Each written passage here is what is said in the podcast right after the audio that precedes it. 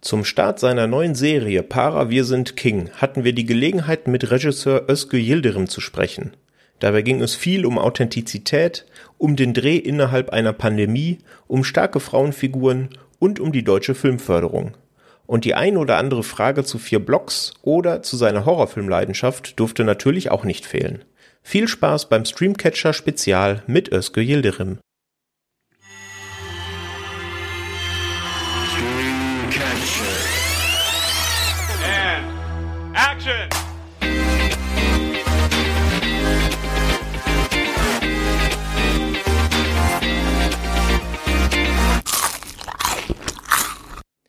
Hallo und herzlich willkommen zu einer neuen Spezialausgabe des Streamcatchers. Hier spricht der Patrick und heute begrüße ich an meiner Seite den Flo. Hi Flo. Hallo. Und wir beide sind heute keinesfalls allein. Es ist uns eine ganz besondere Freude, dass wir Özgür Yildirim zu einem kleinen Schnack begrüßen dürfen. Moin Özgür. Hi, grüße euch. Wir grüßen dich auch. Ja, äh, wir wollen heute natürlich über deine neue Serie namens Para Wir sind King reden. Die startet am 22. April bei TNT Serie. Jetzt für uns ist es morgen. Wir nehmen am 21. auf. Für euch, liebe Hörerschaft, dürfte es zumindest, wenn ihr den Podcast direkt nach der Veröffentlichung hört, heute sein. Heute Abend 21 Uhr ganz dick im Kalender anstreichen.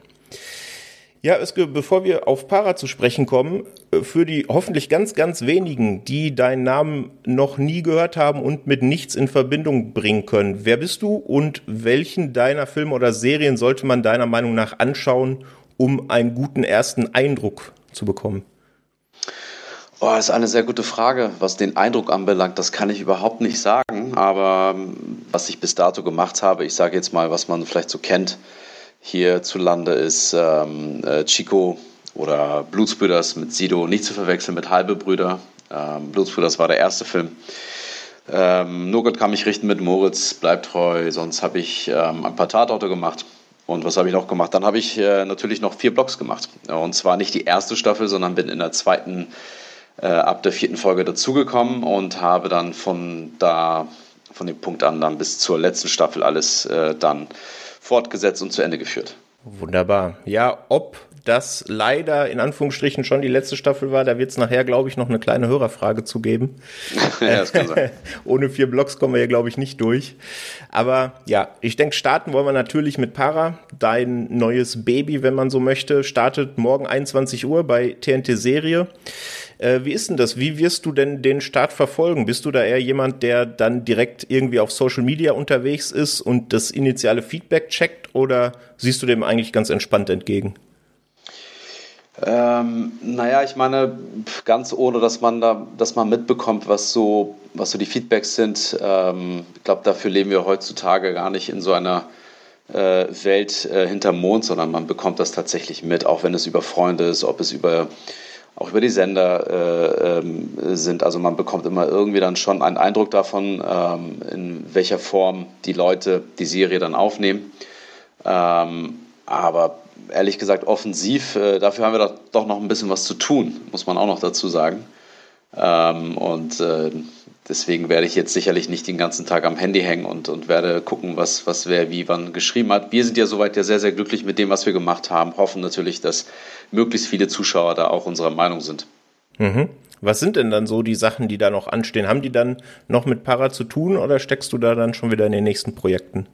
ja, also beides, ehrlich gesagt. Äh, Para sind wir zwar jetzt schnitttechnisch durch, aber es gibt immer noch so ein paar kleine äh, Polierungen, die wir vornehmen, äh, sei es jetzt farblich als auch ähm, äh, audiotechnisch. Aber das betrifft natürlich dann, wenn dann überhaupt nur die letzten ein, zwei Folgen. Also insofern sind wir erstmal ähm, äh, zeitlich, sage ich jetzt mal, gut gut dabei, dass, dass auch die Zuschauer, die ab morgen schauen, dann wöchentlich ähm, erstmal auch wirklich die von uns aus äh, angefertigten oder beendeten Fassungen auch zu sehen bekommen. Es ist ja mal eine sehr komplizierte, äh, ist ein sehr komplizierter Prozess. Also wenn ein Film fertig geschnitten ist, ist er noch gar nicht fertig, sondern dann wird eben noch viel gemacht mit Vertonungen, mit, mit Farbkorrekturen und am Ende des Tages kommt dann die letzt, letztendliche Mischung hinzu. Das ist dann das praktisch der Schritt, der dann das, das gesamte Projekt ab, äh, äh, ja, das gesamte Projekt beendet, abschließt. Mhm. Ja, du, du hast gerade gesagt, da steckt eine ganze Menge mehr hinter natürlich als ausschließlich den Dreh. Ähm, ich erinnere mich an äh, eine Folge von Kino Plus, bei der du zu Gast warst. Da war das alles noch so ein bisschen im Verborgenen. Da durfst du ja noch nicht ganz so viel über die Serie reden. Und jetzt können wir sie morgen schon sehen. Äh, das heißt ja auch, dass der zumindest der komplette Dreh unter der äh, Corona-Pandemie stattfand, oder? Die Pre-Production auch? Und inwieweit hatte das Ganze Einfluss?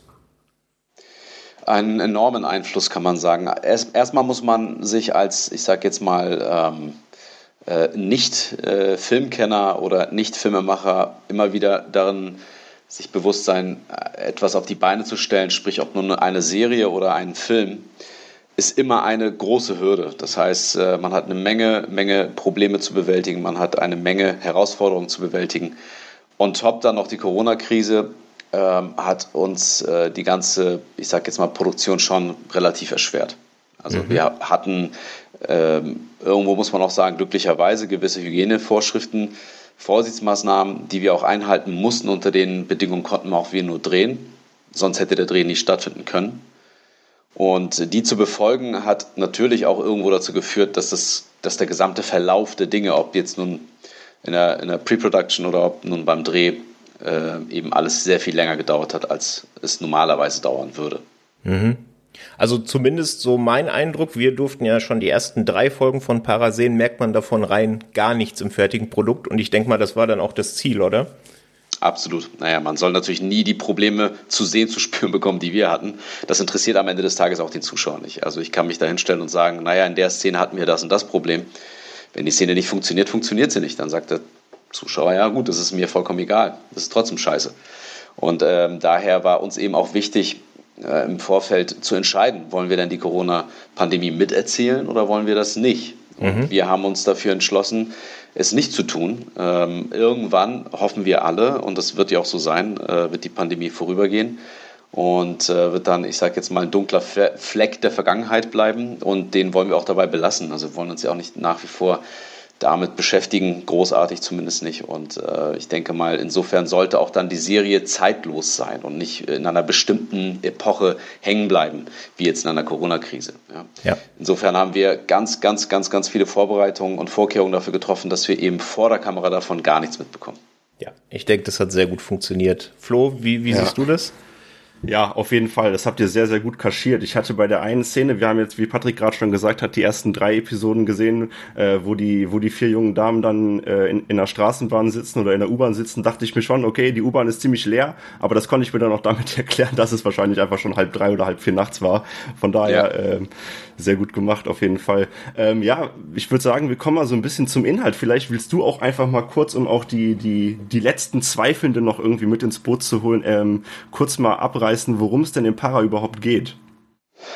Ja, ein Para, und ich glaube, ich kann es gar nicht so sehr mit dem Inhalt, sondern eher mit dem, was Para am Ende des Tages ist und nicht ähm, ähm, in der Theorie vermutet wird, was Para sein könnte. Zunächst erstmal zum Inhalt. Es geht einfach um vier jungen Frauen in Wedding, die ähm, nach einer Zeit, in der sie getrennt voneinander waren, aufgrund einer, ähm, einer Situation, die im Vorfeld schon erzählt wird, eine von denen verletzt versehentlich ähm, einen Späti-Besitzer und zwar schwer, so dass sie dann deshalb in eine Einrichtung gekommen ist und die Serie beginnt eigentlich dann direkt nach dieser Zeit, sprich wenn die eine von denen, das ist die Hajra, zurück nach Berlin kommt zu ihren Freundinnen Jazz, Rassak und Fanta. Und, ähm, und nach einer, nach einer Partynacht ähm, haben sie einen Fund. Es geht um einen Beutel Kokain, den sie dann finden bei ihrem Dealer und sich dafür entscheiden, diesen Beutel mitzunehmen, beziehungsweise Hajra sich dafür entscheidet, diesen Beutel mitzunehmen und dann die anderen davon überzeugt, äh, um ein Stück von dem Luxus zu haben, ähm, den sie so nie haben konnten, um einfach mal zu schmecken, was Luxus heißen kann, auch wenn es nur vorübergehend ist und auch wenn es im kleineren Rahmen ist, als wenn, als wie die Hamadis es vielleicht in vier Blocks hatten, ähm, gehen sie diesen Weg am Ende des Tages und entscheiden sich, das zu tun. Und damit beginnt eigentlich dann der richtige inhaltliche Plot. Das ist ungefähr das, worum es geht. Was wir nie wollten ähm, und auch nicht gemacht haben, ist vier Blogs mit vier Mädels zu erzählen oder eben eine Gangstergeschichte zu erzählen, in denen äh, vier junge Frauen dann eine Karriere anstreben, äh, Drogendealer zu werden oder so etwas. Ähm, das Ganze trifft überhaupt nicht zu. Viele vermuten das, glaube ich, auch anhand dessen, was sie bisher so zu sehen bekommen haben. Aber uns war es von Anfang an sehr, sehr wichtig, dass wir klare Kontraste zwischen vier Blocks und nicht äh, und, und Para eben schaffen und nicht vermitteln, ähm, dass wir hier uns wiederholen und nicht wissen, was wir, was wir sonst erzählen sollten. Das war überhaupt nicht der Fall. Also am Ende des Tages ist Para sehr, sehr viel wärmer, lebenslustiger, könnte man auch sagen, und ähm, energischer und sehr viel bunter, aber nicht eben bunter im Sinne von ähm, äh, Bibi Blocksberg, sondern das Ganze, was wir, was wir versucht haben, ist ähm, möglichst das Lebensgefühl in den Vordergrund zu stellen und diese Freundschaft in den Vordergrund zu stellen. Und ähm, als, ich sage jetzt mal, jemand, der schon die 20er hinter sich gelassen hat, sollte man eben auch das ähm, Bedürfnis haben und die Laune und die Lust dazu da, und die Freude vor allem daran haben, den Mädels zuzuschauen, wie sie wirklich aus einer aus einem Problem im Verlaufe der Serie herauskommen wollen und auf ihre Art und Weise dieses Problem lösen äh, äh, möchten. Und für die jüngeren Zuschauer äh, möglichst viel Identifikationspotenzial äh, herzustellen. Und ich glaube, ähm, ich kann behaupten, dass das funktioniert hat, weil wir bisher ähm, äh, sehr, sehr gute Feedbacks auch gerade von, von den Testvorführungen bekommen haben. Und dort waren unterschiedliche Altersgruppen auch dann daran beteiligt. Und die haben mhm. bisher alle wirklich genau das bestätigt. Und das freut mich dann natürlich persönlich umso mehr. Ja, ja, ich muss auch sagen, das, was du gerade gesagt hast, dieses äh, Thema Identifizierung, äh, ich schreibe mir auch so eine kleine gewisse Street Credibility zu, weil ich ja auch sehr multikulturell hier in einem kleiner, äh, in einer kleinen Stadt in NRW aufgewachsen bin. Deswegen, ähm, um jetzt auch nochmal den Vergleich dann doch vielleicht nochmal auch zu Four Blocks oder auch zu Nur Gott kann mich richten ähm, zu ziehen. Ich meine, da kommt man dann ja auch irgendwie nicht drum herum. Ich liebe es einfach sehr, diese Authentizität, die du auch dann irgendwie immer mit reinbringst. Und das ist mir jetzt auch hier bei, äh, bei, bei Para wieder sehr, sehr aufgefallen, diese authentischen Dialoge. Ähm, da habe ich mich gefragt, inwieweit dann die Mädels dann teilweise auch selber improvisieren durften bei den Dialogen, weil ich hatte schon das Gefühl, dass die ein oder anderen Dialoge dann wirklich irgendwie erst in dem Moment entstanden sind oder liege ich da falsch? Naja, also man muss es so sehen. Ich habe ja seit Chico, also meinem ersten Film, ähm, mir, also für mich stilistisch eine, einen, einen Arbeitsweg äh, gefunden oder ein, ein, eine äh, ja, Herangehensweise gefunden, ähm, die zumindest für mich persönlich sehr gut funktioniert. Und zwar mit dem Anspruch Authentizität, von dem du gerade ja sprachst, ähm, kann man, äh, ich glaube, wenn man wirklich den Anspruch hat, authentisch zu sein, dann, dann ist es fast unmöglich, dass man nach Punkt und Komma arbeitet. Und das ist äh, für mich seit Chico eine klare Sache. Das ist einfach Fakt für mich. Und aus dem Grund habe ich ähm, seither auch wirklich, ob ich jetzt nun auch einen Tatort mit Wotan oder sowas gemacht habe oder, oder ähm, Boys Heaven gedreht habe, der jetzt, ich sage jetzt mal, wenig mit, mit, mit der Realität zu tun hat, ähm, ist trotzdem meine Vorgehensweise so, dass ich mit meinen Schauspielern gemeinsam natürlich auf einer gewissen Basis, äh, äh, mich auf eine gewisse Basis äh, äh, beziehe. Und das ist am Ende des Tages das Drehbuch mit den Dialogen, äh, so wie hier eben auch. Aber für mich eben das Wichtigste an, an, am Set ist, dass man wirklich genau weiß, was der Kern der Szene ist. Und auf diesem Kern kann man dann wirklich bauen. Das heißt, dann kommen wir eben zu dieser Improvisation. Und wir haben eigentlich ich sage jetzt mal, fast in jeder Szene improvisiert. Und mit Improvisieren meine ich gar nicht, dass wir die gesamte Szene verworfen haben, sondern dass wir inhaltlich uns zwar an den Szenen entlang bewegen und dass wir die Dialoge als, ähm, als Grundstein schon verinnerlichen, aber trotzdem, was Formulierung und was das Ausschmücken und was das Aufeinander reagieren und aus einer Situation heraus entstehende Momente, so das, ist, das kann man gar nicht in, in, in den Drehbüchern erzeugen. Und das kenne ich selber mhm. als jemand, der auch selber schreibt. Heißt also für mich am Ende des Tages ja. Die Antwort lautet, wir haben sehr, sehr viel improvisiert und die Mädchen haben ähm, von mir auch das Go bekommen, dass sie wirklich aufeinander reagieren. Und das Wichtigste bei sowas ist eben, dass man sämtliche Eitelkeit noch wirklich hinter sich lässt als Schauspieler. Also dass man einfach vergisst, dass dann eine Kamera ist und dass man, ähm, und das war hier auch das Konzept, deswegen sind wir auch sehr mobil mit der Kamera. Also es ist jetzt nicht wie bei Nur Gott kann mich richten zum Beispiel, dass wir gesagt haben, es ist eine klare, schwere Kamera, so nenne ich das immer die ganz klar Position hat, die ganz klar durchchoreografierte, durch äh, geplante Fahrten hat. Das haben wir teilweise hier auch gehabt, aber eher, ich sage jetzt mal selten.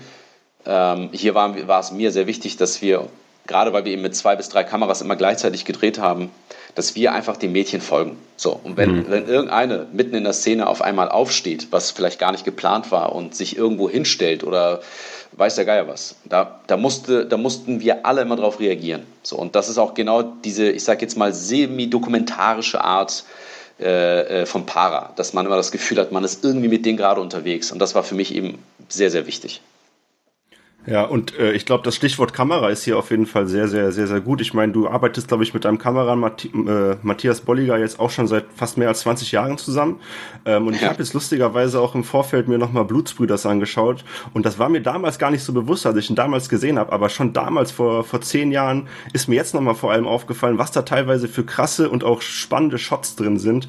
Ähm, und das ist mir jetzt bei Para aber auch nochmal noch krasser aufgefallen. So, äh, würdest du sagen, ihr könnt mittlerweile einander blind vertrauen? ja, ja. Ja, der Matthias und ich, wir sind, ähm, ich sage mal, beruflich verheiratet, äh, weil ja. wir uns eben, ohne dass wir wirklich groß miteinander sprechen müssen, genau meinen, was, was, was der andere will.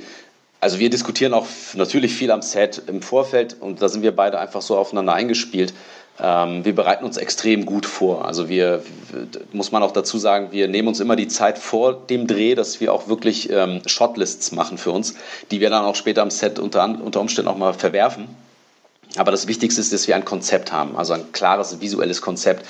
Und man muss auch dazu sagen, äh, so visuell wir auch sein mögen hier oder da, ähm, Visualität kommt für mich immer doch eher an zweiter Stelle. Also das Wichtigste für mich ist, unabhängig mal jetzt mal vom, vom Inhalt, dass ich meinen Schauspielern glaube, was, was die da machen. Und, ähm, und ich glaube, das kann man weniger, dem kann man weniger verzeihen, als wenn man jetzt das Gefühl hat, die Kamera hatte jetzt nicht gerade so den krassesten Look oder so etwas. Mhm. Ähm, und ich finde, dass das eben eine sehr, sehr wichtige Basis auch für mich am Set ist, zu wissen, da ist jemand an der Kamera und ich weiß genau, er baut keinen Scheiß und er macht das genauso, wie ich das äh, mir vorstelle. Es gibt immer wieder mal Momente, da diskutieren wir über eine Optik und dann sage ich, ja, komm, gib mir mal lieber den 100er statt den, weiß nicht, den, den 50er. Das gibt es auch mal, aber ähm, ich glaube, dass, dass wir da so gut aufeinander eingespielt sind, dass ich oftmals auch sehr tolle Angebote von, von Matthias äh, ähm, äh, sehe, die ich mir so hätte nicht denken können. Und dann sage ich mir, wow, das ist super, lass uns das genau so machen. Mhm. Ja, du hast gerade schon gesagt, ähm, in der Arbeit verheiratet und natürlich als, äh, als großer Fan deines Werks ist mir natürlich auch wieder äh, Damien Davis, aka Stereo Philipp, wir kennen ihn alle noch aus Blutsbrüders aufgefallen, der, der ja hier sehr überzogen die Berliner Schnauze Kalle mimt und das, äh, wie ich finde, großartig macht. Äh, also wenn der den Mund aufmacht und dann echt so, wie sagt man, maschinengewehrartig seine Dialoge rauspumpt, alter Falter, da, das, das hat mich wieder echt richtig abgeholt. Ähm, und ich meine, wenn man jetzt genau ohne jetzt zu viel zu verraten zu wollen, aber ähm, ich glaube, du weißt, worauf ich hinaus will. Ähm, haben wir vielleicht noch mehr Charaktere, die uns irgendwie ähm, in Para begegnen könnten, die wir auch schon aus anderen Werken kennen? ja, ich glaube, dass ähm, das ich, kann man das sagen, kann man das nicht sagen. Ich meine, am Ende des Tages äh, heißt der Typ Pascal. So, Kalle Pascal, mhm. also der Damien Davis, der, der äh, den Dealer spielt. Und ähm, ich glaube, spätestens, äh, wenn man die erste Folge gesehen hat, werden ganz viele Vier Blocks-Fans sagen: Moment mal, das ist doch der Typ von Vier Blocks. Und jetzt kommt es eben. Meint man damit den Schauspieler oder meint man damit die Figur? Ne? Also meint man damit diese Figur Kalle, Querstrich Pascal aus Vier Blocks? Ja, das ist er. So, und, und es, werden, es werden auf jeden Fall auch. Ähm, ähm, noch vielleicht einige Überraschungen auf euch warten im Laufe der, der Staffel. Da werden vielleicht noch hier und da einige, einige Überkreuzungen ähm, geben. Aber dazu kann und will ich natürlich noch nichts sagen. Mhm. Ja, das ist ja. ja auch was, das sollte jeder für sich selber herausfinden. Also ja, ich musste bei den ersten drei Folgen auch das ein oder andere Mal schmunzeln. Und vor allem musste ich das ein oder andere Mal laut loslachen, wenn, wie der Flo gerade gesagt hat, der Kalle loslegt und der haut das ja in einem Staccato raus, dass wenn man da nur einmal kurz lacht, verpasst man schon die Hälfte von seinem, von seinem Text. Deswegen musste ich durchaus ein paar Mal auf, auf Pause drücken. Das ja. ist ja großartig, ja. Ja. ja. ja, das ist halt so ein bisschen das Ding, dass bei, bei äh, Florian und mir ähm, unsere Arbeitsweise ist eigentlich so, dass ich ihm immer wieder sage, pass mal auf, in der Szene geht es inhaltlich um, um, um das und das. So, und, und ähm, ich gebe dir ein paar Schlagworte. So, ich hätte gern irgendwie das und das Thema drin. und ich hätte gern das und das Thema drin.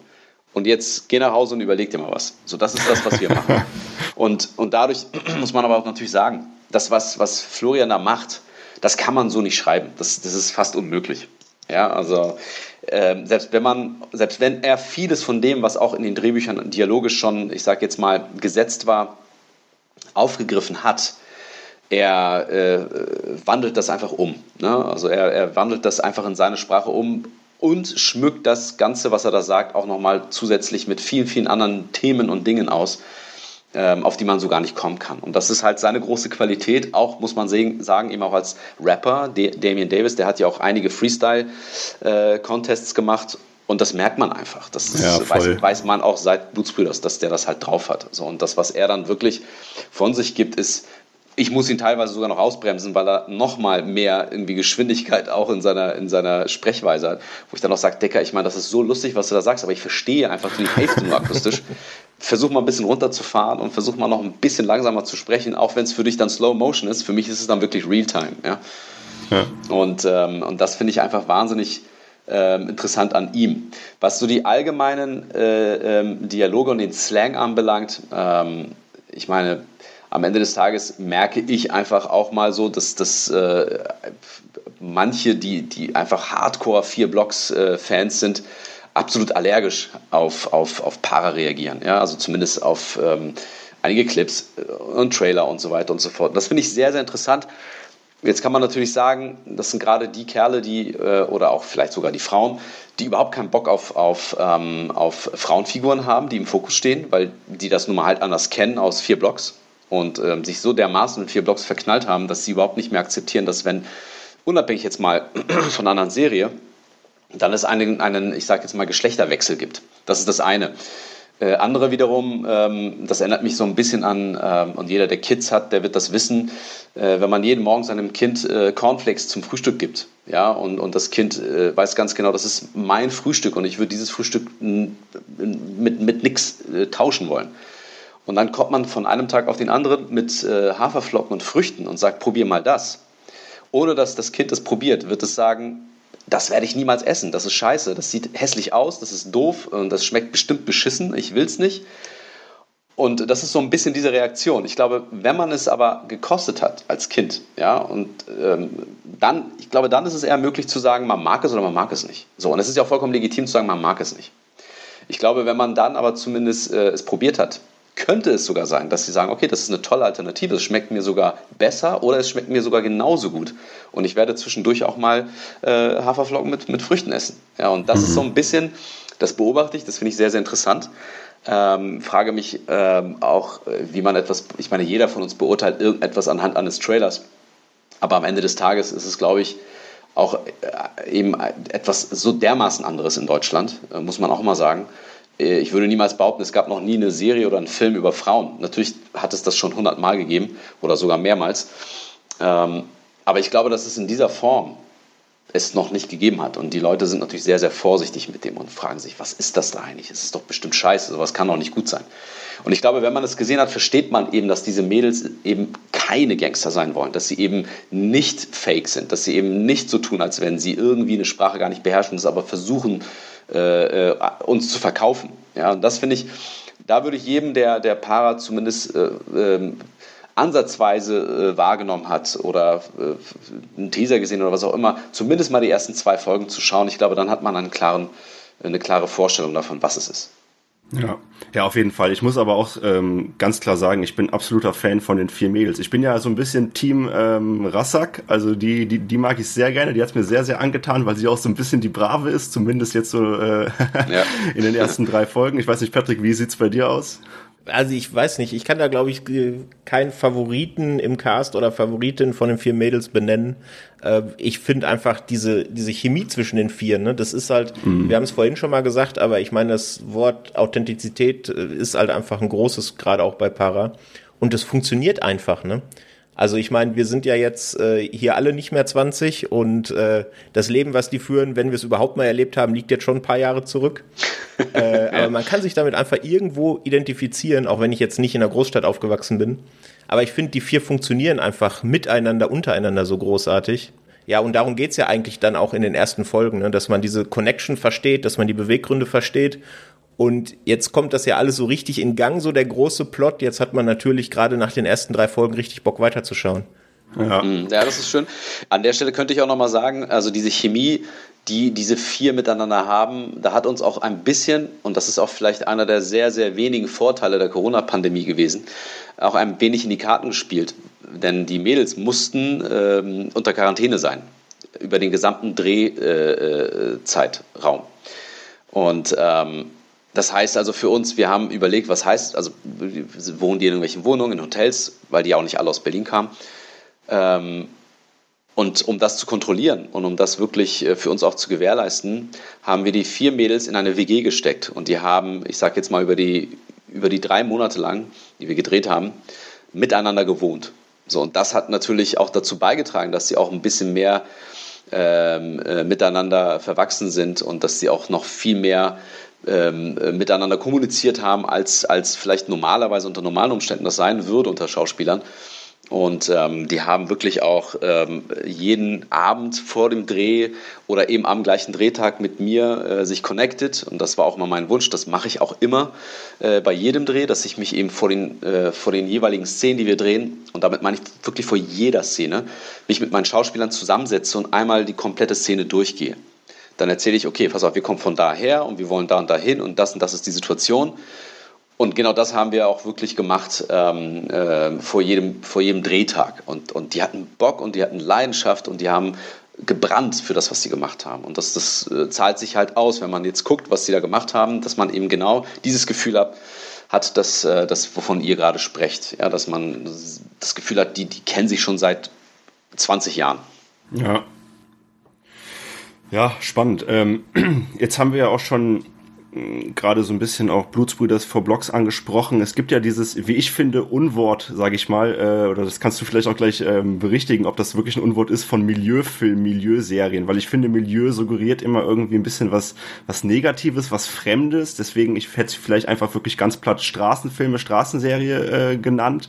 Ähm, wie wichtig war es dir denn aber auch im Para dann die, die eben gut, äh, die guten Seiten der Straße zu zeigen? Also keine Ahnung, wenn jetzt die Mädels dann bei ihrer Familie sind zum Beispiel oder auch das Thema Freundschaft, was wir auch gerade schon kurz ange angesprochen haben.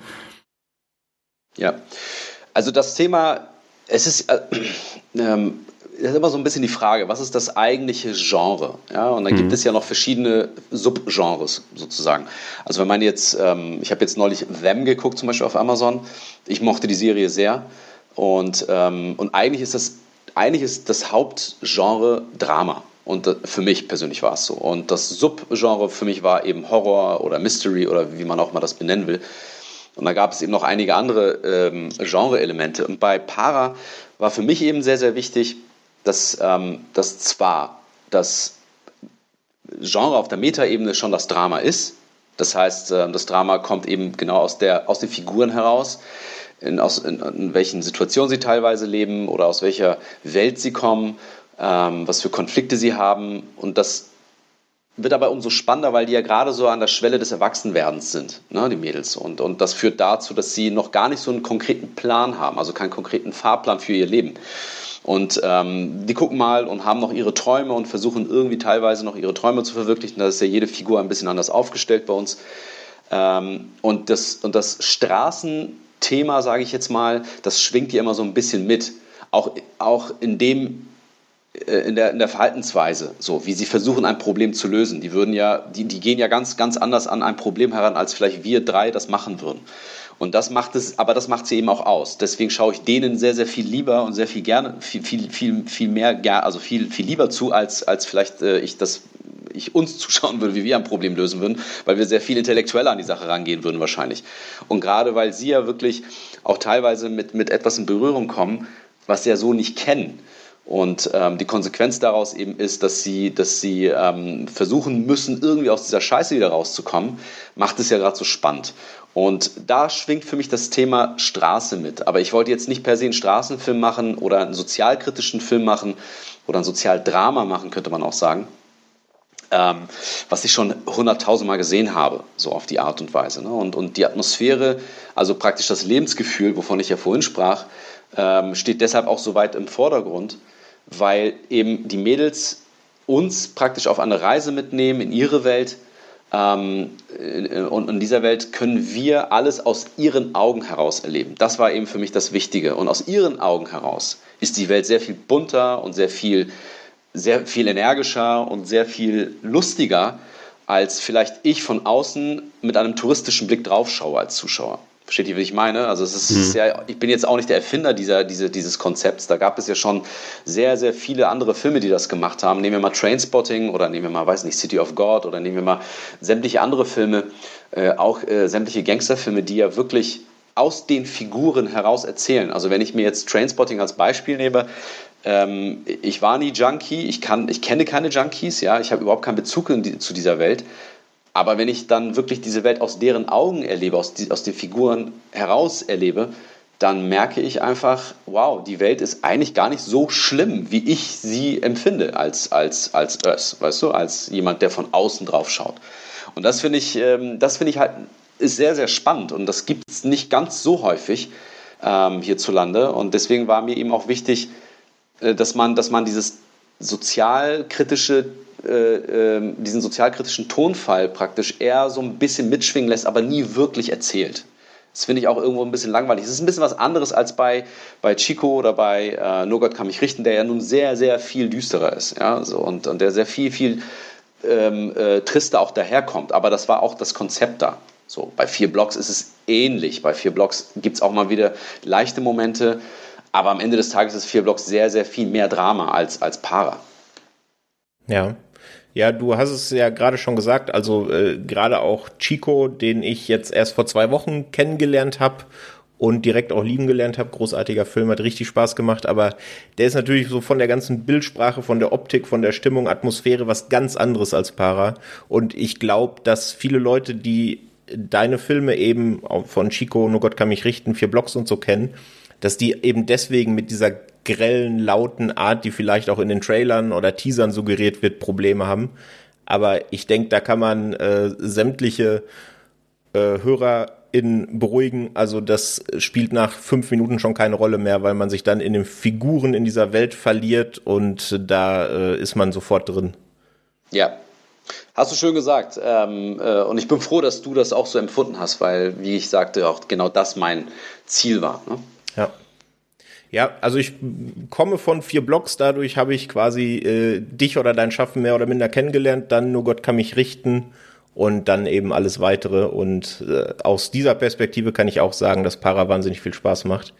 Ähm, ja, jetzt hast du, hast, hast du gerade schon äh, diskutiert, ist es eine Milieustudie, ist es ein Straßenfilm, aber so oder so ist es, äh, zumindest aus, aus meiner Sicht, ein Film, der wahrscheinlich, wenn man jetzt an deutsche Filmförderung oder Co. denkt, äh, nicht unbedingt direkt ganz oben auf deren Liste steht, wenn es darum geht, welche Werke, welche Filme, welche Serien sie denn fördern. Hast du da jetzt bei Para speziell oder auch bei den bei deinen früheren Filmen da überhaupt Kontakt zu oder liegt es nicht so in deinem in deinem Bereich? Und wie reagieren die da generell auf die Stoffe, die du bisher verfilmt hast? Ähm, recht unterschiedlich, muss ich sagen. Also die größte negative Erfahrung habe ich tatsächlich mit meinem ersten Film, also mit Chico gemacht was äh, Filmförderung anbelangt. Denn ähm, dort hatten die mich nicht finanziert oder, oder mein Projekt nicht finanziert. Ähm, auch mit der Begründung, dass, aber wir reden jetzt immer noch, ich meine, das, wie lange ist das jetzt her? Wir reden immer noch von, von vor 13 Jahren. Mhm. Also vor 13 Jahren, muss man sagen, ähm, gab es solche Filme, solche Stoffe auch noch gar nicht wirklich. Und, ähm, und mit als erster eben bei den Förderern anzuklopfen, das äh, hat dann absolut äh, äh, äh, klare Rückschläge gegeben. Und ich habe mich natürlich dann, das war sehr enttäuschend, wir haben nicht aufgegeben, wir haben weiter an an, am, am Drehbuch gearbeitet. Ähm, und bei der zweiten Förderung hat es dann auch geklappt.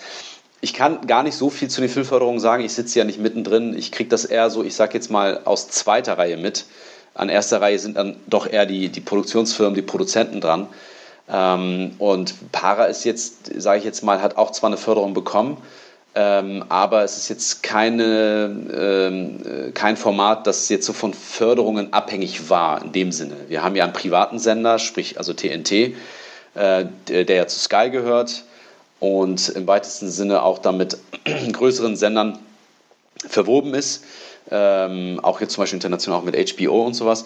Und wir haben Wiedemann und Berg als Produktionsfirma gehabt und die beiden haben auch, ähm, wie bisher bei vier Blocks, ähm, nicht nur ein klares Standing, sondern eben auch die Mittel, um ein Format wie Para auf die Beine zu stellen. Daher hatten wir jetzt nicht das große Problem, aber um auf deine Frage zurückzukommen, wie reagieren Förderer darauf? Mein Eindruck ist zumindest, dass in den letzten zehn Jahren hierzulande echt viel passiert ist. Also dass da ähm, auch, glaube ich, die Förderer sehr, sehr viel mehr Vertrauen bekommen haben ähm, äh, oder sehr viel mehr Vertrauen in Filmemachern haben, äh, die sich auch als, ich sage jetzt mal, Könner erwiesen haben. Ja, es gibt ja sehr viele Formate aus Deutschland, die ja nun auch international vermarktet werden. Und ich glaube, dass das ein Beweis dafür ist, dass auch Deutschland nun langsam noch mit größeren Schritten, mit schnelleren Schritten nach vorne gehen kann und darf ne, und sollte. Und das, das glaube ich schon, wird auch von den Förderern ähm, wahrgenommen. Natürlich gibt es immer auch die Standards und die, ich sage jetzt mal, ähm, klassischen äh, Filmemacher, die immer äh, gefördert werden. So. Und das sind dann eher auch vielleicht manchmal kleinere Filme, sind mehr Arthouse-Filme, die mehr Kunst machen, die sich mehr so an die Politik lehnen und die anspruchsvolle Filme machen, die, ähm, ich sage jetzt mal auch das vor allem intellektuellere Publikum ansprechen. Aber was so die breite Masse anbelangt, ähm, ähm das ist, das ist das könnte man sagen, ein Gegenpol dazu ähm, sind dann auch wirklich die ganz großen Mainstream-Popcorn-Filme, ja, so wie Facke Goethe oder eben äh, Bibi und Tina und andere Familienfilme, die wirklich auch sehr, sehr, oder Schweiger, Schweighöfer, das sind all die Leute, die ein ganz klares Publikum, eine ganz klare Fanbase haben, auch die auch vielversprechend sind dafür, dass man auch die Gelder, die man praktisch für Projekte ausgibt, wieder reinbekommt. So, das ist nochmal, also das, spielt, das spielen auch diese Aspekte eine ganz große Rolle. Also es ist, geht nicht nur um Inhalt, sage ich jetzt mal. Und ähm, gerade auch Literaturverfilmungen und sowas, die haben natürlich immer eher eine Chance, ähm, glaube ich, ähm, finanziert zu werden, als äh, wie jetzt etwas wie Paradies, was jetzt so von, von, von ich sag jetzt mal, einfach aus, aus, aus dem Boden gestampft wird, ja, die, was ja keine Vorlage für irgendwas, äh, was, was keine Vorlage oder so etwas hat. Mhm. Gibt's denn, also ja, du hast es ja gerade gesagt, also klar, äh, Filme, die Aussicht auf Erfolg haben, werden natürlich äh, eher gefördert. Das ist ja auch wirtschaftlich vernünftig, da lässt sich schwer was gegen sagen. Beim deutschen Genrefilm ist es äh, auch heutzutage noch ein bisschen schwieriger, auch wenn sich da in den letzten Jahren schon einiges getan hat. Was wären denn jetzt so die drei deutschen Genrefilme aus den letzten Jahren, äh, die du da so ins Feld führen würdest, wenn jemand sagt, ja Mensch, der deutsche Film, das ist ja immer nur Schweiger, Schweighöfer und Co., da kommt ja gar nichts irgendwie Neues, Neuartiges der letzten zehn Jahre. Also ich glaube, was man ganz klar sagen kann, ist ja auch vor allem, ähm, äh, also ich sehe die größeren Entwicklungen eher in dem Serienformat als in dem Filmformat. Mhm. Also in dem Kino ist ja auch nochmal so ein Ding für sich. Äh, und jetzt durch die Pandemie ist es nochmal eine äh, andere Nummer geworden. Aber was so die Serien anbelangt, da gibt es ja ähm, wirklich, ähm, was das, also genremäßig war Dark, glaube ich, ganz weit vorne oder mit ganz weit vorne, ähm, tatsächlich auch vier Blocks seit der ersten Staffel eben, ähm, äh, der auch, so wie ich jetzt mitbekommen habe, bei ähm, äh, über 100 äh, Ländern liegt, die, die, da, die auch international die Serie ausgestrahlt haben. Ähm, was, glaube ich, schon für sich spricht. Äh, und dann gab es eben noch Babylon Berlin, äh, äh, die Serie hat ja auch ganz hohe Wellen geschlagen. Also es, ich glaube, dass gerade so das Format Serie extrem ähm, dazu beigetragen hat, dass man Genre aus Deutschland noch mal mehr an sich heranlässt. So, das ist so mein Eindruck. Ja? Äh, was das Kino anbelangt, ist es eben, wie gesagt, ein bisschen schwieriger, glaube ich. Da ist die Konkurrenz auch eben enorm hoch. Nicht, dass die Konkurrenz bei der Serie nicht hoch wäre, aber bei, beim, beim Kino ist es ja wirklich so, einfach äh, sich ein Ticket zu kaufen, ins Kino zu gehen und wirklich einen Kinofilm zu gucken. Das ist ja auch schon bei amerikanischen Produktionen in den letzten Jahren ja, ich sag jetzt mal, eher so ein bisschen ähm, stärker zu beobachten, wie schwierig das immer mehr wird. Also es gibt ja ganz klare Blockbuster und ich glaube, das ist so ein bisschen das, wohin sich das ganze äh, Geschichten erzählen bewegt, so wie ich zumindest das beobachte, dass eben das Kino doch immer mehr und mehr sich auf ähm, ganz große Blockbuster-Projekte konzentriert und die haben dann eher, ich sage jetzt mal, eine Chance äh, beim Zuschauer anzukommen, als wenn man jetzt zum Beispiel eben kleinere Filme macht Und da gibt es auch noch natürlich irgendwelche kleine Überraschungshits, aber allgemein kann ich sagen, dass ähm, das Kino äh, doch immer mehr separiert. Also, dass, dass man da, glaube ich, mehr so diese Blockbuster, 3D-Filme und so weiter und so fort ähm, gucken wird in Zukunft und dass eben gerade, und das muss man auch sagen, Streaming-Portale wie Netflix, Amazon und Sky und alle anderen Sender, Disney Channel, die alle, die jetzt so äh, äh, dazukommen, führen dazu, dass man genau diese Mittelsparte von Filmen, die früher, mit denen wir vielleicht aufgewachsen sind, weshalb wir Filme machen und Filme gucken, lieben gelernt haben, ähm, Filme wie Taxi Driver, Filme wie ähm, auch später in den 80er, Jahr, 80er Jahren, die, ähm, die uns einfach wahnsinnig stark geprägt haben, die haben so oftmals gar keine Chance mehr in der heutigen Zeit im Kino. So, mhm. entweder macht man einen Streaming-Film oder man macht eine Serie. Ja, und, und die haben dann eher genau, die erfüllen genau diese Mittelsparte für mich. Ähm, und die gucke ich unheimlich gerne. Ja, also ich, ich weiß gar nicht, wann ich das letzte Mal im Kino war zum Beispiel. Jetzt unabhängig mal davon, was ich gerne gucken wollte, ist auch so ein bisschen die Frage, äh, wie, wie oft habe ich Zeit als, als Filmemacher und als Familienvater und so weiter. Ne? Das ist ja auch nochmal so eine Sache. Und ähm, dann hat man eben einfach eher die Chance, äh, abends mal, wenn man wirklich Ruhe hat, ähm, einen dieser Sender einzuschalten oder dieser, diese Streaming-Portale einzuschalten und dann sich was anzuschauen, worauf man Bock hat. So, ne? Das ist, glaube ich, so ein bisschen, jetzt kann man sagen, das ist gut oder das ist schlecht, aber ich glaube, das ist Fluch und Segen zur gleichen Zeit. So, meine Empfindung. Ja, würde ich auch so sehen. Also unser Streamcatcher-Format hier richtet sich natürlich hauptsächlich an Streaming-Angebote, was ja, wie du es gerade richtig gesagt hast, gerade im ja, letzten Jahr ist es ja jetzt schon, während der Corona-Pandemie deutlich angezogen hat. Ähm, wann ich das letzte Mal im Kino war, weiß ich tatsächlich, glaube ich noch, das war zum Fantasy Filmfest letzten Jahres. Da gab es okay. zumindest ein abgespecktes Programm. äh, das ist jetzt aber auch schon viel zu lange her. Ja, ich denke, da dürstet es uns allen nach, dass wir wieder ins ja. Kino dürfen. Ähm, was ich immer noch ganz gerne, wenn es um deutsches Genre geht, anbringe, ich weiß nicht, ob du das gesehen hast, Özgür, ähm, als Serie auf jeden Fall Slöborn von äh, Christian Albert und Adolfo Kolmerer. Ja, ich habe äh, den Trailer gesehen, aber ich habe den Film noch nicht geguckt. Ah, okay. Äh, die Serie noch nicht geguckt, ist ja kein Film. Ja. Genau, ja. Und wenn es um Film geht und bevor bei Adolfo Kolmerer bleiben, Schneeflöckchen ist für mich immer so ein Paradebeispiel äh, für, äh, wenn jemand sagt, aus, aus Deutschland kommt ja gar nichts Innovatives mehr. Ja. Ähm, ja. Habe ich auch mal gehört von, aber ähm, auch noch nicht die Chance gehabt, äh, den zu gucken. Ich glaube, das ist ein, auch ein ganz klar, sag mal ganz kurz Schneeflöckchen, das war, war genremäßig, das war nicht der Actionfilm, das war, das nee, war auch ein Horrorfilm. Das ist eher, ja, Richtung Mystery, ja. Horror, da spielt eben ein Drehbuch eine große Rolle, was die Protagonisten da finden und dann äh, passiert quasi alles, was äh, denen passiert, genauso wie es im Drehbuch steht, was sie finden. Verstehe. Ja, ja, genau. ja stimmt. Ich, ich erinnere mich, ja. Okay. Ja, und, und, ja. und Para wird dann bald auch auf der Liste stehen wahrscheinlich, ne, der, der Empfehlung, würde ich mal sagen. Also ähm, führt eigentlich kein Weg dran vorbei. Kannst du schon verraten, ob es äh, ob's, ob's auch dann weitergeht nach den ersten sechs Folgen oder gibt es da noch, noch keine Pläne für? Ähm, wir sind im Dialog.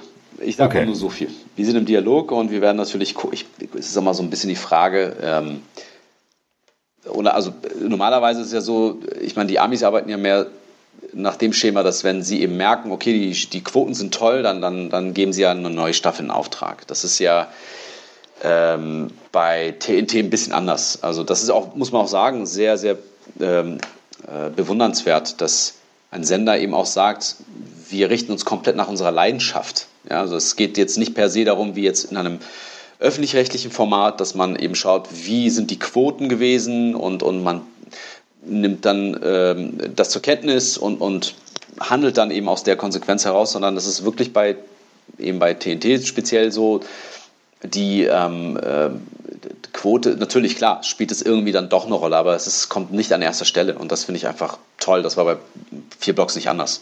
Mhm. Ja, vier Blocks war zwar mit der ersten Staffel ein enormer Erfolg, und dann war auch klar, man macht weiter. Aber ich glaube, die Idee weiterzumachen war schon bevor man überhaupt wusste, dass es, ob es ein Erfolg ist oder nicht. Also das, das meine ich halt. Das ist halt der große Unterschied. Mhm. Na gut.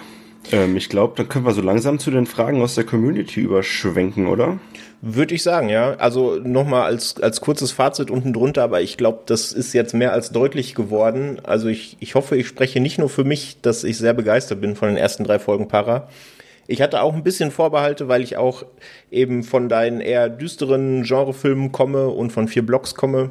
Aber wie gesagt, ersten zehn Minuten und alle Vorurteile sind dahin, macht großen Spaß und eine sehr große Empfehlung da, morgen, respektive heute, wann ihr den Podcast hört, äh, einzuschalten und euch da mal die ersten Folgen anzuschauen.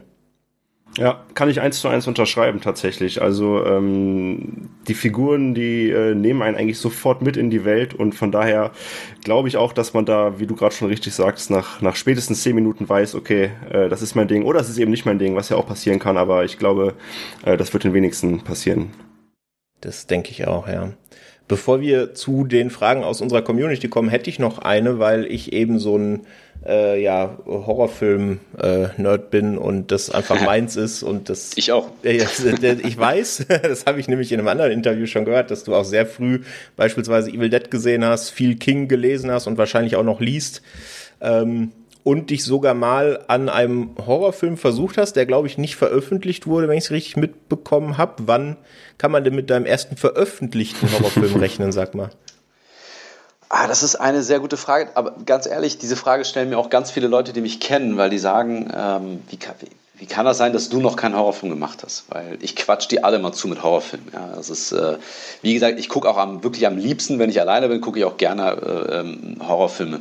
Oder ich spiele irgendwelche Horrorgames oder sowas. Ich äh, setze die Kopfhörer auf auf unserer äh, Leinwand im Kinoraum, das ist einfach ein wahnsinnig krasses Erlebnis. So, und das machen zu können und zu dürfen, so, das ist einfach, kann man mit nichts vergleichen. Ich finde, das ist super. Also andere springen irgendwie, weiß nicht, aus dem Flieger mit einem, mit einem äh, Fallschirm oder machen Bungee-Jumping. Dafür wäre ich zu feige, muss ich ganz ehrlich sagen. Äh, für mich ist halt so das, so das, äh, äh, so der Adrenalinkick. Und deswegen, ähm, wenn ich das machen würde, wenn ich jetzt sagen würde, ich gehe jetzt mal wirklich äh, einen Horrorfilm an, dann wäre für mich extrem wichtig, dass das on the point ist, dass ich wirklich etwas finde, thematisch, ähm, ich sage jetzt mal, was sich jetzt nicht so ganz einfach mal eben äh, einordnen lässt in, einen, äh, in eine Slasher-Filmsparte oder, oder ich meine, es gibt schon alle Horror-Subgenres, das ist keine Frage. Aber ich glaube, das ist, nehmen wir mal an, Rack hätte es nie gegeben. So, Rack äh, äh, zu seiner Zeit, ich finde, und ich weiß, wie lange das jetzt auch schon wieder her ist, es sind auch wieder 15 Jahre her oder so. Aber ich finde, das war damals wahnsinnig innovativ und, und ich finde theoretisch, so hätte man sowas auch in Deutschland machen können. Ob das damals angekommen wäre, ist eine andere Frage. Aber es ist jetzt nicht so, dass ich finde, auch wenn es um Zombies geht, was man auch schon äh, zigtausendmal gesehen hat, fand ich das ähm, einfach wahnsinnig toll und, und innovativ ähm, ähm, äh, eingesetzt. So, also das, das Genre. Und das, mhm. das mochte ich sehr gerne. In den letzten Jahren gab es ja auch so Filme wie ähm, äh, Midsummer oder, oder äh, It Comes at Night, den ich persönlich sehr, sehr toll fand, Hereditary. Also es sind alles so Filme, die ja auch nochmal irgendwie so ein neues, finde ich, so ein neues Genre aufgemacht haben, das Horror-Drama. So, und deswegen sage ich eben Them, den ich geguckt habe, das ist halt genau das Gleiche. Es mhm. ist halt ein Horror-Drama. Und ich finde, dass das wahnsinnig toll funktionieren kann, wenn man es richtig macht. Und ich glaube, wenn ich einen Horrorfilm machen wollen würde, dann wäre das eben etwas in die Richtung, dass ich was, was ich finden müsste. Ich, ich wüsste es nicht. Im Moment wüsste ich überhaupt nicht. Ich hätte viele Ideen, aber ich glaube, ähm, man müsste auch, man müsste auch wirklich 100% hinter dem stehen können. So, das, das wäre mir wichtig. Mhm. Ja, also ich meine, wenn, wenn du mich jetzt sehen würdest, würdest du sehen, dass ich hier mit einem großen Grinsen sitze, weil ich, äh, weil es mich in den Fingern juckt, da jetzt mit dir stundenlang über Horrorfilme zu sprechen. Aber ich glaube, da sind wir heute nicht im richtigen Format für. Ähm, ja.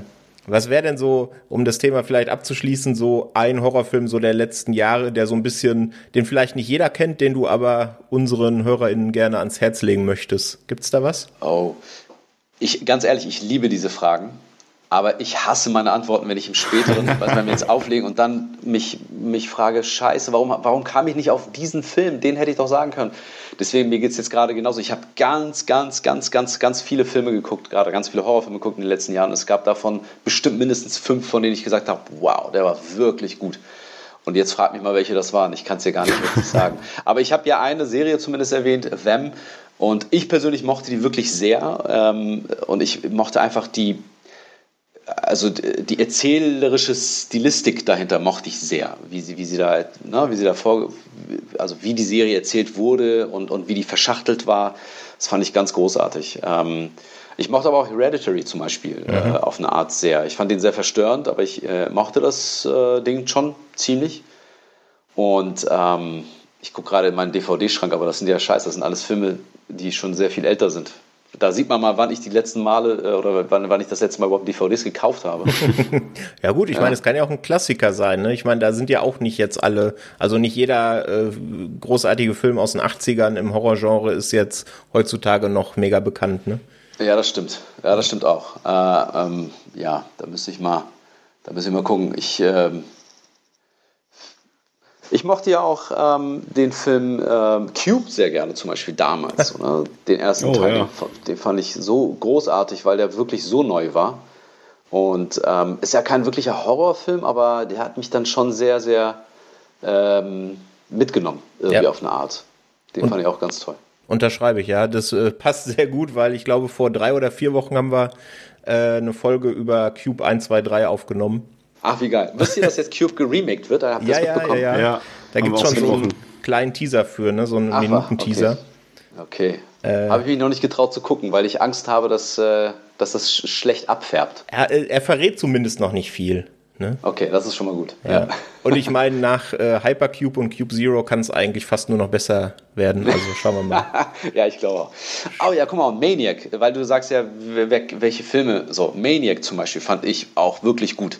Mhm. Und zwar, ich, also das Original ist ja nochmal so, noch so ein Ding für sich, aber ich mochte äh, das Remake davon. Wann, aus wann ist er? 2012, glaube ich. Genau, 2012, ja. Ja, ja, den äh, mochte ich auch sehr. Also ich äh, fand der war auch einer der ersten POV-Filme. Mhm.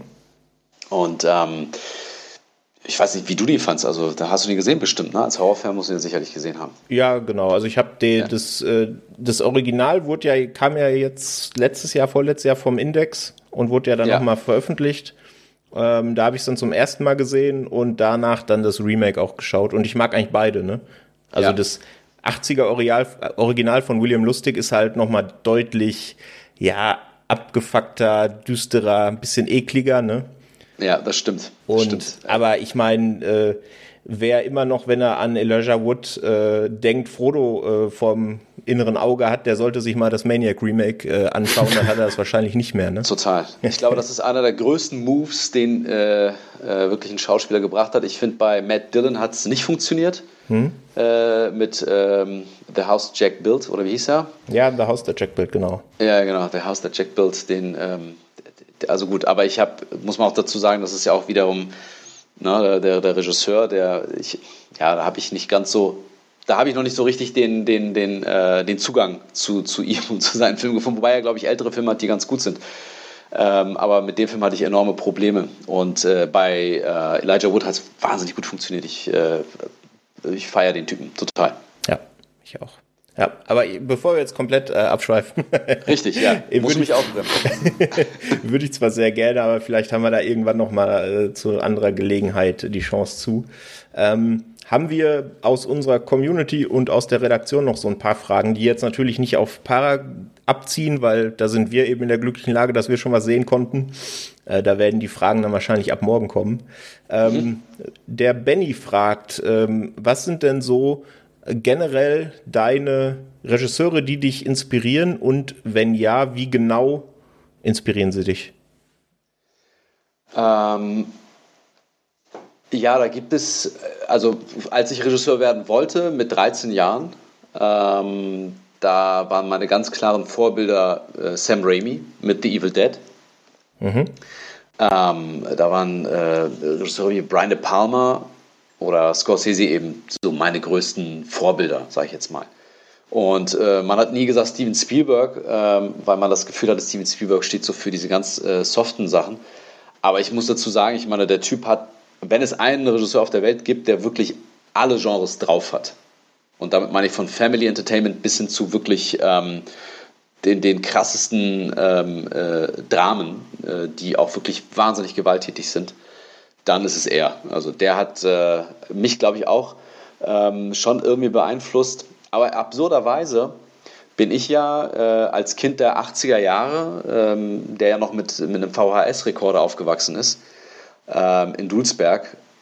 Und dort gab es eben einen Import-Export-Laden, äh, betrieben von einem anderen äh, türkischen Mitbürger der hatte mal, der hatte mal diese Leihkassetten gehabt. Der hat immer so ähm, türkische Filme dort gehabt, die er mal verliehen hat. Ja? Ähm, und ich bin ja sehr, sehr stark mit dem türkischen Kino der 80er Jahre aufgewachsen. Also die mich wirklich noch sehr stark beeinflussen. Ich habe neulich ähm, eine Szene an, an zwei meiner hier Paraschauspieler geschickt und gesagt, hier kommt dir das bekannt vor. Und das ist ein Film aus den 80er Jahren. Ähm, und die haben gelacht, das ist ja, das ist ja Wahnsinn. Und dann habe ich gesagt, ja, das, das war so eine Szene, die mich irgendwie anscheinend, weiß nicht, unterbewusst dann doch irgendwie geprägt hat. Und ich habe das so inszenatorisch, habe ich halt so ein kleines Zitat gemacht. Ja, also deswegen würde ich sagen, so, so richtig, richtig, ich kann nicht sagen, der eine Regisseur ist es oder, oder die und die Regisseure sind es heutzutage, weil ich glaube, heutzutage gibt es einfach wahnsinnig viele tolle Filme von sehr, sehr vielen tollen Regisseuren. Und man kann sich äh, von allen irgendwie äh, eine Scheibe abschneiden, wenn es darum geht zu sagen, wow, ne, also ähm, von Tarantino bis hin zu Villeneuve, ich meine, das sind alles Leute, die ja eher so dem New, New Hollywood ja äh, zugehören. Und die haben, finde ich, äh, so wie Fincher eben auch, ähm, Filme gemacht, die einfach so prägend für die, für die Filmgeschichte sind, ähm, dass ähm, ich kann gar nicht so richtig sagen. Ich glaube, ich kann nur an, von, von Filmen behaupten, so, welche Filme haben mich wahnsinnig stark geprägt. Äh, und das sind, glaube ich, so alle äh, 100, die ich jetzt gerade mal im DVD-Schrank hier sehe. Und auf eine Art und Weise hört das ja auch nicht auf. Und es kommen ja immer neue äh, Sachen, es kommen immer neue Regisseure, die mit ihrem Erstlingsfilm etwas hinhauen, wo ich dann denke, wow, ey, krass, wirklich Respekt, toll. Ähm, genau. Ganz ja. lange um die Frage herum, aber ich glaube, das ist ungefähr die Antwort, die ich geben kann. Ich denke auch. Ich denke, damit wird er zufrieden sein, ja. Flo, du hast noch was auf dem Zettel, oder? Ähm, ja, jetzt haben wir gerade schon ausführlich ähm, deine Lust herausgekitzelt, doch mal Bock auf einen Horrorfilm, dass du Bock auf einen Horrorfilm hast. Äh, aber dann mal die ganz gegensätzliche Frage. Würdest du dich denn auch an eine Romcom wagen? äh, ja, klar, ähm, würde ich.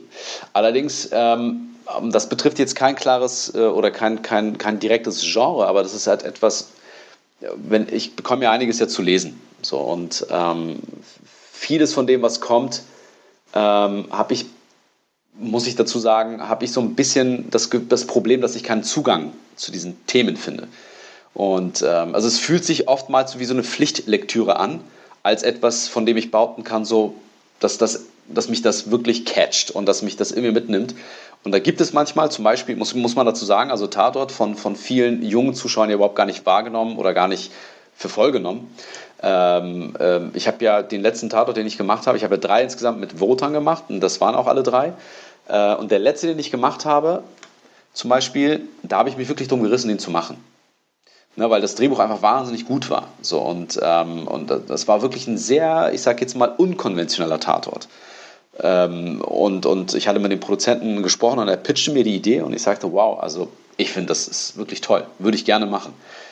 Ähm, und da muss ich einfach sagen, sobald ich irgendetwas in dem, in dem Stoff, in einem Thema finde, was für mich einen Zugang hat, was für mich eine kleine Tür ist, eine Luke ist, ja, oder, oder eine kleine Rille ist, an der ich mich festhalten kann, um so einen Berg hinauf zu erklimmen.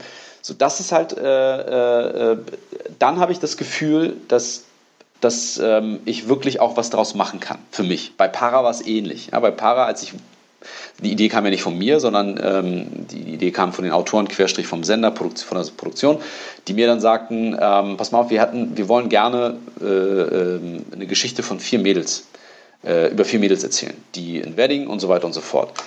Und ähm, das Erste, was für mich halt da interessant war, ist eben genau, der, also das hat was Individuelles mit mir zu tun, dass ich eben erstmal äh, Frauenfiguren immer spannend finde, sofern sie wirklich ähm, aktiv sind und nicht passiv. Und das andere ist eben, dass ich bis dato ähm, äh, in den meisten Filmen eher männliche Protagonisten im Fokus stehen hatte. Und da war für mich eben das Interessante, jetzt mal diesen Geschlechterwechsel zu machen und vor allem auch ähm, mir vorstellen kann, was ich, was ich irgendwie dann doch drauf haben könnte oder nicht. Und, ähm, und, und diese Herausforderungen, ja, das sind die Dinge, die mich halt wahnsinnig reizen. Wenn jetzt eine äh, Romantic Comedy äh, bei mir auf dem Tisch liegt und ich sehe darin irgendetwas, ähm, was für mich ein Anhaltspunkt ist, was für mich so ein, ja, ein, ein Auslöser ist, so, ja, äh, meine Leidenschaft irgendwie auszupacken, dann, dann würde ich das auf jeden Fall machen. Also es ist für mich vollkommen unabhängig vom Genre. Es muss irgendetwas sein, was für mich ein Aspekt, einen anderen Blickwinkel, das ist vielleicht das, was ich, wonach ich die ganze Zeit suche, einen anderen Blickwinkel ermöglicht auf die Dinge. Ja, sehr gut. Also sehen wir bald die erste Romantic Comedy von SG Yildirim. ich freue mich drauf. ja, ähm, eine weitere Frage, die auch noch, ja? Nee, nee, vielleicht, ja. Achso, ja, vielleicht, oder, ja. Oder vielleicht gemischt, vielleicht das äh, mit, mit, mit einem Horrorfilm noch irgendwie. Ja, das wär's doch. Äh, ja. Verzahnt, muss man mal gucken. Ja. Äh, eine weitere Frage, die noch reinkam, auch von Benny. Ähm, mit welchen Darstellern würdest du denn gern noch zusammenarbeiten? Gibt es da irgendwelche, die auf deiner äh, To-Work-With-Liste ganz oben stehen? Ähm, äh, ich finde viele Schauspieler spannend, aber ähm, das klingt vielleicht ein bisschen merkwürdig, aber ich hatte auch, ähm, ich hatte oftmals die Chance, mit, mit Leuten zu arbeiten, die Bock auf ein bestimmtes Projekt hatten, die ich aber nicht besetzt habe, weil ich das Gefühl hatte, die sind nicht richtig für das Projekt. Und damit meine ich jetzt gar nicht ähm, in Bezug auf deren Schauspielerqualitäten, sondern ähm, in Bezug auf ähm, ja, das Wesen oder die Farbe, die sie mitgebracht haben. So, ne? Ähm, insofern glaube ich, ist es immer, also ich muss auch dazu sagen, ich bin ganz schlecht in, wenn ich Drehbücher lese oder schreibe, dass ich mir da schon ganz klar einen Schauspieler vorstelle. Das, das fällt mir mal sehr schwer, ich weiß nicht warum. Ähm, und erst wenn ich diese Phase hinter mir habe, bin ich in der Lage dazu, mich wirklich damit auseinanderzusetzen und mich zu fragen, wer könnte das sein? Wen, oder, oder wer könnte es eben nicht sein? So, manchmal ist es ja dann doch auch sehr interessant, quer zu besetzen. So war es eben auch bei Chico. Als ich Dennis Moschito besetzt, besetzen wollte, gab es wirklich sehr, sehr viele, ähm, äh, sehr viel äh, Gegenwind. Ja, weil die gesagt haben, Dennis äh, hat noch nie sowas gespielt. Der ist doch eher ein Komödientyp. Und dann habe ich gesagt, ja klar, wir kennen ihn eben nur aus Komödien, aber wir haben ihn gerade eben in so einer Rolle noch nie gesehen. Aber ich habe irgendwie das Gefühl, das kann gut funktionieren. Ich glaube, der wird das machen. Und so war es dann auch. Ne? Und dann ähm, wurde er eben nominiert auch für den Deutschen Filmpreis. Also ich will damit sagen, so ähm, mir fallen oftmals erst im Nachhinein Leute ein. So, und, und da ich jetzt noch nicht sagen kann, das und das Projekt ist konkret das nächste, fällt es mir wahnsinnig schwer zu sagen, mit wem ich gerne arbeiten würde. Mhm. Ist eine sehr unzufriedene, also sehr, sehr, sehr, eine nicht zufriedenstellende Antwort, ich weiß, aber. Benny, sorry. Das, das, das, das, das, würde ich gar nicht mal sagen, dass das nicht zufriedenstellende ja, Antwort ist. Das, das passt. Ähm, ja, zwei Fragen hätten wir noch. Ähm, von Heribert van de Grön, der fragt, die Frage, die sich nicht verhindern lässt. Ich habe es vorhin schon angekündigt. Wie sieht's denn aus mit vier Blocks? Kommt da noch was oder nicht? Darfst du da was sagen? Kannst du da was sagen? Ich kann nur das sagen, was auch der Sender schon, glaube ich, ähm, eine Million Mal auf Insta oder auf Facebook äh, geschrieben hat. Ähm, nein, wir planen keine neue Serie, auch wenn das sehr unverständlich für viele ist und überhaupt nicht logisch ist und auch wenn sie uns beschimpfen und beleidigen dafür. ähm, am Ende des Tages darf man nie vergessen, wir haben jede Staffel deshalb gemacht, weil wir mit jeder Staffel etwas aussagen, etwas erzählen wollten und sei es eben auch was Moralisches. Äh, viele der, der jüngeren Zuschauer, die kommen ja erst gar nicht so weit äh, mit, also gedanklich gar nicht so weit zu sagen, ah, okay, das war also moralisch gemeint. So, ähm, äh, also mit, mit diesen drei Staffeln haben wir, ich sag jetzt mal, eine Art Drei-Akt-Struktur erzählt. Mhm. Ja, also der erste, zweite, dritte Akt. Und dann ist es auch zu Ende. Ich glaube, nichts wäre schlimmer, als eine vierte Staffel zu machen, äh, die dann einfach enttäuschend ist. Ja? Und ich glaube, für viele war ja auch schon Staffel 2 oder 3 enttäuschend. Insofern, äh, wozu sollte man noch eine machen, die noch schlechter wird? Und ich glaube, wenn, wenn es nichts mehr zu erzählen gibt, dann ähm, ähm, sollte man auch nichts erzählen. So, weil es gibt ja viele, viele Vorbilder, ähm, international, ganz, ganz viele Serien, die ja eine Serie wirklich tot erzählt haben. Ja, und mhm. das ist eben genau das, was wir nicht machen wollen würden. Deshalb haben wir eben auch gewisse Figuren am Ende der dritten Staffel dann auch dann wirklich äh, äh, getötet, weil wir gesagt haben, das ist deren Ende. Und ich glaube, nichts wäre falscher, und das muss ich auch nochmal wirklich an dieser Stelle klar sagen.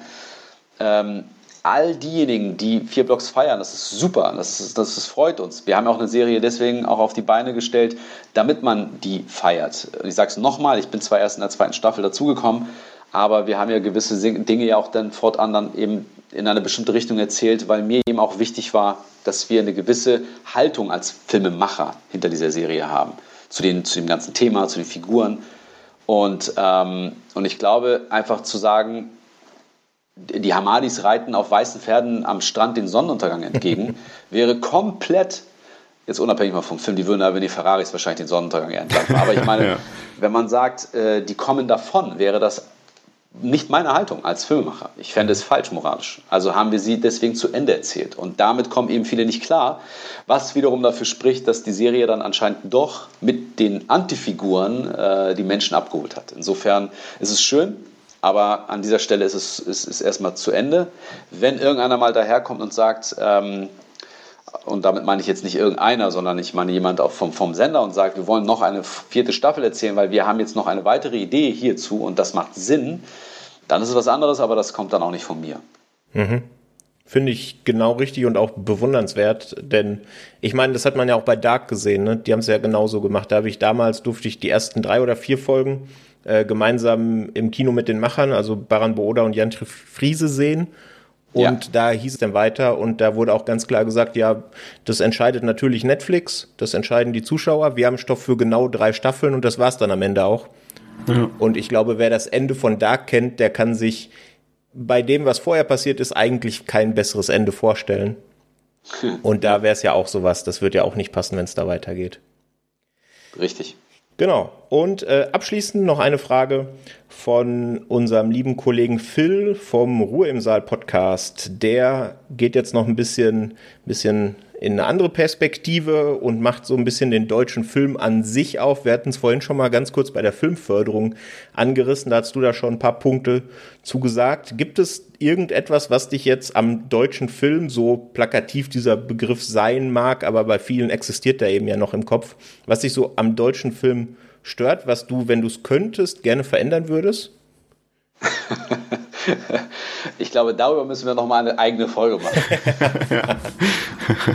Nein, es ist jetzt nicht so, dass mich, ähm, äh, nein, na klar, na, es ist, ich meine, es ist, es gibt erstmal per se ein, ein, ein ähm, äh, allgemeines Ding, was mich stört, ist halt, wenn Filme gewisse, ich sag jetzt mal, ähm, Fehler, klingt so, klingt so belehrend, ähm, gewisse Wege gehen und, und, mich komplett liegen lassen. Ja, also das mhm. ist ja kein deutsches Problem äh, oder Phänomen, sondern das ist ja ein allgemeines, ist, wenn man jetzt sich äh, so sehr wir auch jetzt die Streaming-Portale auch äh, gelobt haben, es gibt ja auch viel, viel Scheiße, so, die da, da laufen. Und wenn man mal ähm, äh, was schaut und man hat das Gefühl, okay, also die ersten äh, 30 Minuten haben mich überhaupt nicht mitgenommen. Im Gegenteil, ähm, es ist wie ein davonfahrender Zug und ich muss hinterherlaufen und ich bin irgendwann erschöpft, da hinterher zu laufen und sage mir, ich bleibe jetzt stehen und lasse den Zug einfach äh, abfahren. So, wenn sich ein Film so anfühlt, dann, dann hat der Film erhebliche Fehler.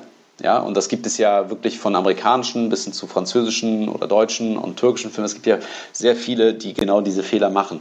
Das ist das eine. Speziell bei, bei, bei ähm, deutschen Filmen habe ich manchmal so ein bisschen das Gefühl, dass ähm, ähm, man, aber wie ich sagte auch schon vorhin, dass, das ändert sich jetzt auch ganz stark. Das, das sehe ich, das erlebe ich selber, erfahre ich auch selber. Ähm, aber es gibt immer noch natürlich Leute, die sich einfach komplett eher auf so, ähm, auf so einer gewissen Sicherheit beruhen wollen. Also sprich, keine Risiken eingehen wollen, ja, und, und gewisse Dinge nicht erst gar nicht erst angehen wollen, weil man das Gefühl hat, so, da, aber das macht man ja so nicht oder mhm. anders. Das hat ja so noch keiner hier gemacht und wir wissen ja nicht, ob das funktioniert. Also sollten wir es lieber so machen, wie es, wie es bisher 5000 andere gemacht haben, weil so funktioniert es garantiert. Auch mit der und der Besetzung, weil die haben bisher immer funktioniert.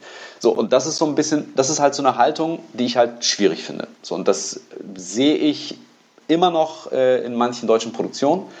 Und es schwingt immer auch so ein bisschen, finde ich, ähm, so diese, diese, diese äh, 80er, 90er Jahre Fernsehmentalität noch so äh, äh, mhm. manchmal in den Köpfen mit. Dass man das Gefühl hat, ähm, dass, äh, ja, dass man das Gefühl hat, man muss zum Beispiel gar nicht so großen Wert auf ähm, ähm, Visualität legen oder sowas. Ja, also auch das hat sich stark geändert, keine Frage. Ich finde, dass das, äh, also wenn viele deutsche Macher, Filmemacher wirklich stark sind, dann sind sie vor allem auch oftmals visuell sehr stark, finde ich. Ne, das sieht man ja auch.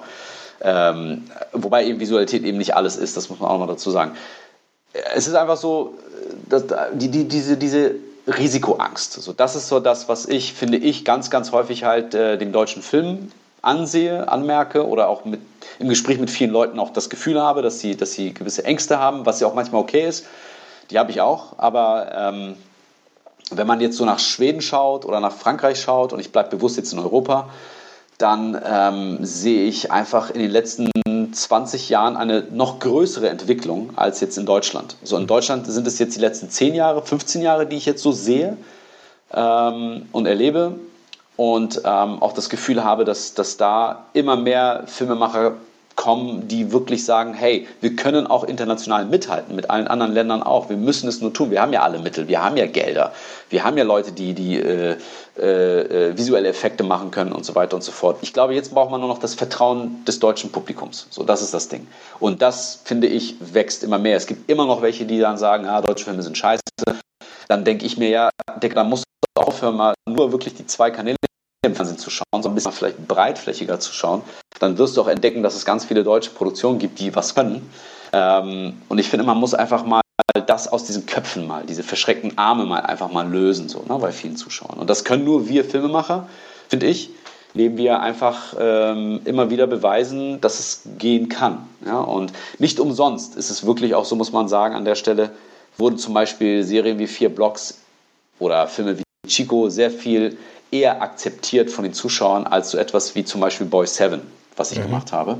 Und ich äh, lasse jetzt mal äh, die qualitativen Einwände mal beiseite. Wenn jemand jetzt sagt, der Film ist scheiße, ist es halt dann, dann äh, legitim, das zu sagen. Ähm, ich, ich stehe halt hinter dem Film Boy 7 trotzdem, äh, weil ich, ähm, ja, weil der so geworden ist, wie ich mir ihn vor, im Vorfeld vorgestellt habe. Und ähm, äh, trotzdem ist es einfach so, dass, dass, dass Boy 7 sehr, sehr viel fiktiver ist, fiktionaler ist als eben andere Filme. Wenn man bei Boy 7 äh, behauptet, was übrigens auch auf einer Romanvorlage basiert, ähm, dass es eben ein Institut gibt, das, ähm, das, das Leute chippt, um die dann praktisch zu manipulieren, dann ist das Sci-Fi. Ja, dann ist das halt etwas, obwohl Sci-Fi auch nicht mehr, es gibt ja auch schon Wirklichkeit sowas. Es gibt ja auch Experimente, die in den 60er Jahren mit Stieren durchgeführt wurden, auch mit Chips übrigens. Ähm, äh, aber es ist einfach so, sagen wir mal, das ist Sci-Fi. Das ist so fiktiv, das ist so weit weg von der Realität, dass dann eben viele deutsche Zuschauer dann über eine deutsche Produktion mit deutschen Schauspielern dann sagen, naja, komm, ich meine, das gibt's ja so nicht. Das ist doch komplett albern. Mhm. Also, das ist ja so, als wenn ich ins Kino gehe und mir, mir 28 Days oder Weeks Later anschaue und sage, na, das ist ja nun wirklich total unlogisch, was Sie mir da erzählen, weil Zombies gibt's doch so gar nicht. Ja? Ich finde, dieses also diese Hürde, diese Schranke, so, die, die spüre ich ganz, ganz häufig noch bei, bei, ähm, bei deutschen Zuschauern. Gegenüber deutschen Produktionen, muss man dazu sagen. Nicht gegenüber allgemein, also nicht mhm. gegenüber amerikanischen Produktionen. So, ja, und das ist halt das Interessante an der ganzen Geschichte, dass, also, das, was, was, was heißt das für mich? Das heißt für mich, dass man hierzulande meistens eher nur Dinge kauft als Zuschauer und das ist, ohne das jetzt zu verallgemeinern, dass man hier als Zuschauer wirklich die Dinge nur dann wirklich kauft, äh, von denen man behaupten kann, das könnte so passieren hierzulande. Mhm. Aber wenn ich jetzt erzählen würde, keine Ahnung, ähm, da, kommen jetzt, äh, äh, da kommt jetzt an, an, den Hamburger Hafen ein Schiff äh, mit, mit lauter Vampiren ähm, und, und die ähm, äh, wollen uns alle töten, dann würde man sagen, naja, komm, ich meine, das ist doch komplett unrealistisch und das, das ist, glaube ich, so nicht. Das kann hier nicht passieren. Natürlich kann es nicht passieren. Das ist ja auch alles nur Fiktion. Ne? Aber bei 30 Days of Night behaupten wir, das passiert irgendwo in der Antarktis und wir glauben es. Ja? Also das meine ich so ein bisschen. Das ist so diese, diese, diese, dieses, diese Haltung gegenüber dem deutschen Film ist sehr, sehr viel engstirniger als die Haltung gegenüber anderen internationalen Filmen. Und ich glaube, das ist so, hat auch viel damit zu tun, dass man eben jahrelang genau das nicht gemacht hat. Ja? Mhm. Dass man halt über Jahrzehnte lang hinweg äh, ähm, lieber vorgezogen hat, eben historische Filme zu erzählen und, und, und über, die, über den Mauernfall zu erzählen, über den Nationalsozialismus zu erzählen, was ja auch vollkommen in Ordnung ist. Da gibt es auch tolle Filme darüber. Nur ich glaube, irgendwann muss man auch mal sagen, okay, wir lassen das auch mal stückweise hinter uns oder pausieren zumindest äh, damit und, und, und wenden uns mal anderen Genres, anderen Filmen, anderen Themen zu. So, das äh, kommt jetzt aber, finde ich. Das, das ist, äh, kann man sehr stark beobachten. Das finde ich toll. Und ich würde mal behaupten, äh, dass du da mit deinen Filmen auf jeden Fall einen großen Beitrag zu leistest. Äh, von dem her kann man sich da gerne in deiner Filmografie austoben, wenn man immer noch der Meinung ist, der deutsche Film ist langweilig und immer gleich und betritt nur ausgetretene Pfade. Ja, das hast du schön gesagt. Danke dir. Flo. Und ich habe jetzt Bock, ich, ich habe jetzt Bock auf Vampire, die im Hamburger Hafen einherfallen. Ja, das, also. war doch, das war doch jetzt schon das erste Sneak Peek auf dein Drehbuch für den Horrorfilm, ja, oder? Das könnte sein, ja. Das könnte sein. Jetzt müssen wir nur noch überlegen, ob das irgendjemand sehen will. Ja, also bis dahin auf jeden Fall 30 Days of Night gucken, toller Film. Ja, ja das stimmt. Großen Spaß. Flo, hast du noch was auf dem Zettel? Ähm, nee, tatsächlich nicht. Ähm, das war's eigentlich, glaube ich, auch von uns, oder? Ich denke auch. Özgür, du noch irgendwelche letzten weisen Worte für unsere Hörerschaft? Ähm, ja, ich äh, wünsche jedem, der Para schauen möchte, viel Spaß und äh, für jeden, der keinen Bock Para hat, ich bin euch nicht sauer, gebt ihm eine Chance, vielleicht gefällt das Ding euch und haltet vor allem ähm, äh, zwei Folgen durch, für die, die sehr skeptisch sind. Ich glaube, dann habt ihr ein Gefühl dafür, ob ihr wirklich äh, die Serie mögt oder nicht mögt. Ja, auf jeden Fall. Ja, vielen lieben Dank, Özgür, dass du dir Zeit genommen hast. Ja, na klar. Vielen Dank für Hat eure großen, Anfrage. großen Spaß gemacht. Und ja, ihr liebe HörerInnen, schaut heute respektive morgen Para, gebt uns da Feedback, wie ihr es fandet, gebt uns auch Feedback hier zu der Folge, ähm, ob die euch Spaß gemacht hat. Uns hat großen Spaß gemacht. Und dir, Özgür, viel Erfolg mit Para, viel Erfolg bei deinen weiteren Projekten. Und ja, vielleicht hört man sich ja an anderer Stelle nochmal wieder und quatscht stundenlang über Horrorfilme mal sehen. Ja, hoffentlich. Vielen, vielen Dank. Euch auch. Alles, alles Gute und bleibt gesund. Ebenso, bis denn. Dankeschön. Ciao. Ciao. Ciao.